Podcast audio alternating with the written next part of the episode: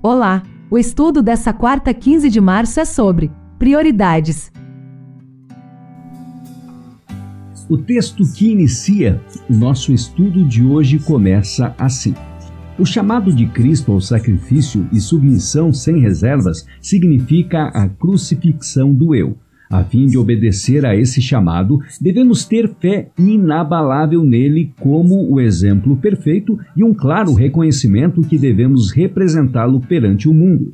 Aqueles que trabalham para Cristo devem trabalhar segundo seu plano, devem viver sua vida, seu chamado para submissão sem reservas deve ser supremo para eles. Não devem permitir que nenhum laço ou interesse terreno os impeça de dar ao Senhor a homenagem de seu coração e o serviço de sua vida devem trabalhar zelosa e incansavelmente com Deus para salvar do poder do tentador as pessoas que estão perecendo.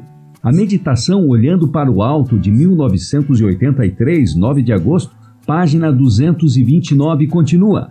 Aqueles que estão assim unidos com Cristo aprendem constantemente dele, progredindo pelos sucessivos estágios de avanço na experiência cristã. Dificuldade e perplexidade lhes advém para que possam aprender mais perfeitamente a vontade e o caminho de Cristo, mas oram e creem, e pelo exercício sua fé aumenta. A vida do cristão não é toda suave. Ele tem severos conflitos a enfrentar, cruéis tentações o assaltam.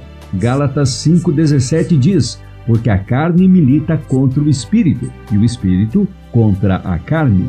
Quanto mais perto chegamos do final da história da Terra, mais enganosos e ardilosos serão os ataques do inimigo. Seus ataques ficarão cada vez mais ferozes e frequentes. Os que resistirem à luz e à verdade se tornarão mais endurecidos e insensíveis e mais determinados contra aqueles que amam a Deus e guardam os seus mandamentos. Ellen White escreveu no Comentário Bíblico Adventista do Sétimo Dia, volume 6, página 1240.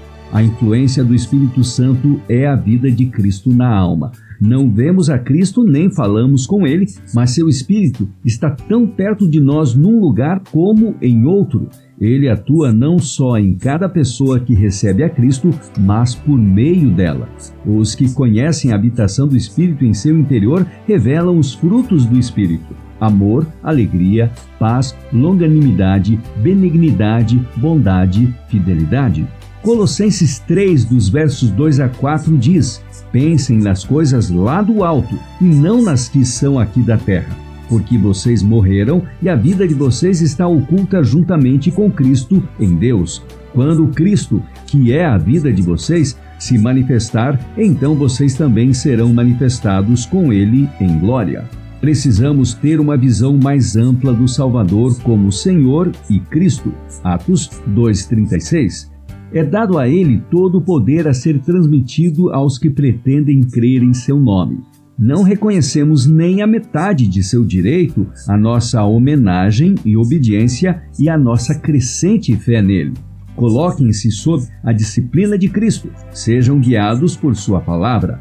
Atendam a sua instrução, que está em Mateus 11, verso 29 Tomem sobre vocês o meu jugo e aprendam de mim, porque sou manso e humilde de coração, e vocês acharão descanso para a sua alma.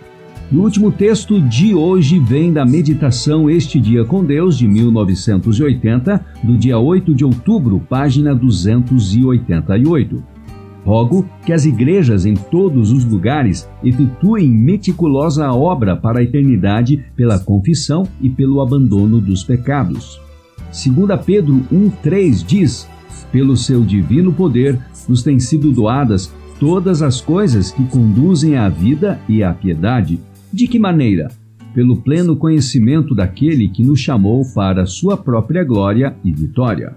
E 2 Coríntios 3,18 diz: E todos nós, com o rosto descoberto, contemplando a glória do Senhor, somos transformados de glória em glória na sua própria imagem.